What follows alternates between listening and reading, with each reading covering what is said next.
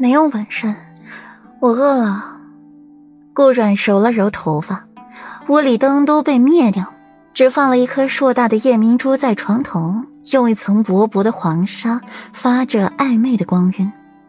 顾阮的锦衣领口较开，又因为姿势的缘故，裴玉眸光只需往下轻移，便可将顾阮心口的风光美景一览无余。裴玉眸色变了变，手轻放在了顾软的肩上，把他放下，随即附上了顾软的身子，唇瓣重重的碾过顾软的唇，唇齿交缠，悱恻缠绵。随后唇分，裴玉揉着顾软的身子，恶狠狠道：“软软，你这是要弄死你夫君啊！”顾软在裴玉身下微微的喘息着，半晌才回道：“我舍不得。”裴玉扬唇一笑，在顾阮额头上轻轻落下一吻，显然极其满意顾阮的回答。舍不得便好。裴玉支起了身子，嗓音暗哑，大掌附上了顾阮光滑细腻的脸庞，在上面轻轻的抚摸着。我让温言去给你准备晚膳。顾阮摇摇头，拒绝了。不用麻烦了，我自己做。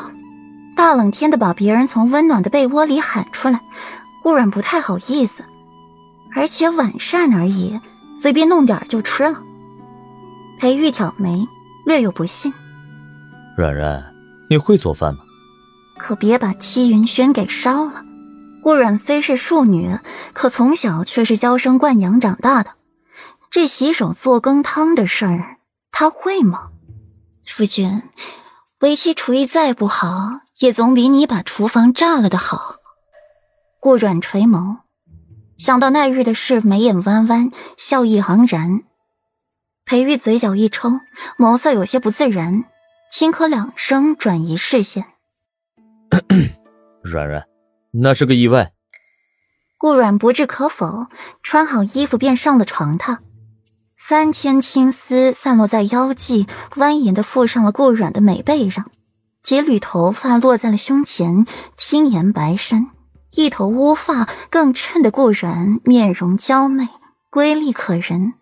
裴玉倚靠在床头，墨眸掠过了顾软的身子，舔了舔干渴的嘴唇，眸子暗了一瞬。顾软转了一圈，夫君，围棋好看吗？好看。裴玉立刻答道，换来了顾软满意的笑容，又悠悠的接上一句。软人前凸后翘的，自然是好看的。不穿衣服更好看。这一句话瞬间让顾软红了脸颊，仓皇离开，阿玛裴玉如今是愈发的不要脸了。什么公子如玉，谦谦君子都是假的，活脱的一个市井小流氓啊！逮着机会就调戏他。裴玉轻笑出声，望着顾软远去的背影，不由得口干舌燥了起来。回味的舔一舔唇瓣，心里暗暗算计着时间。还有半年，来年的六月份，他就可以把软软拆解入腹了，不用这么忍着。裴玉看了眼自己不成器的兄弟，理了理衣袍，把他挡住。顾软在小厨房转悠了一圈，只剩下一些面和白菜了，决定做两碗阳春面，旁的不会。做两碗面，顾软还是可行的。熟练的生火烧水，洗菜拌料，待水开，再把面下进锅里，待面煮好才把它捞上来。最后还打了一个荷包蛋放在上面，看起来格外的有食欲。裴玉望着自己面前的一碗面，不多言，端过来便细细的吃起来。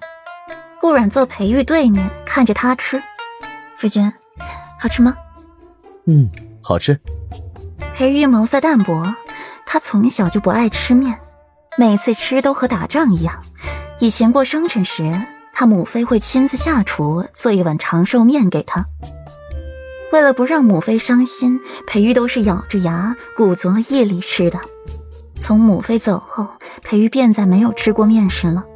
十年来，这还是裴玉第一次吃面，没想象中的那么抗拒。顾然挑眉。扒拉着面吃，感觉裴玉情绪不对，便住了口，专心吃面。他还是第一次做面给别人吃呢。饶是长孙云都没这待遇。